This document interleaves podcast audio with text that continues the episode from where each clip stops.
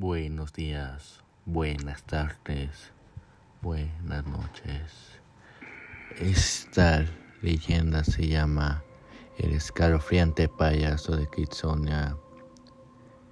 Ella cuenta que de chica sus padres la llevaron a ella y a su hermano a pasar un día en Kitsonia. No había sido la primera vez en ese lugar, sin embargo, sí fue el último después de un tiempo.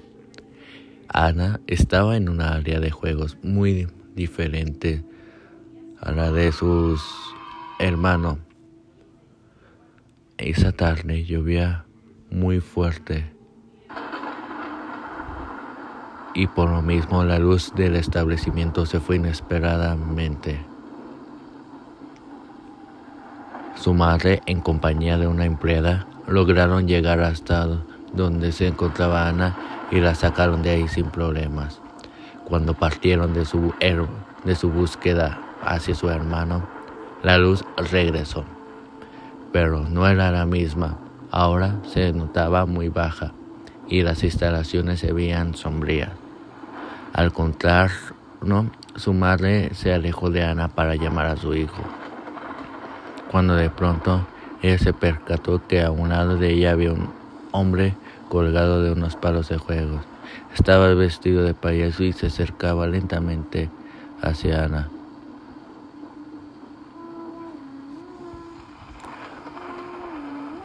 Cuando llegó hasta ella, tomó su bolsita donde la pequeña guardaba su kitso. Después huyó de ahí metiéndose hacia los túneles y no pudo verlo más.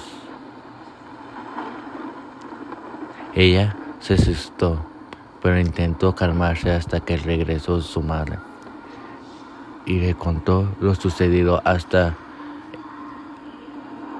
para esto a un lado de ella pasaron un grupo de niños gritando y corriendo al supuesto payaso, del cual también había sido víctima, pero no lo veían por ningún lado.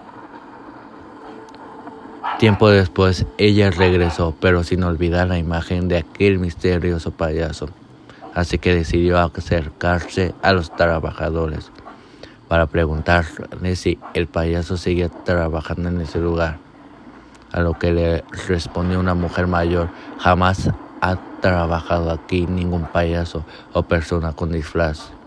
Llevó laborando bastante tiempo y nunca se ha contratado a ningún payaso.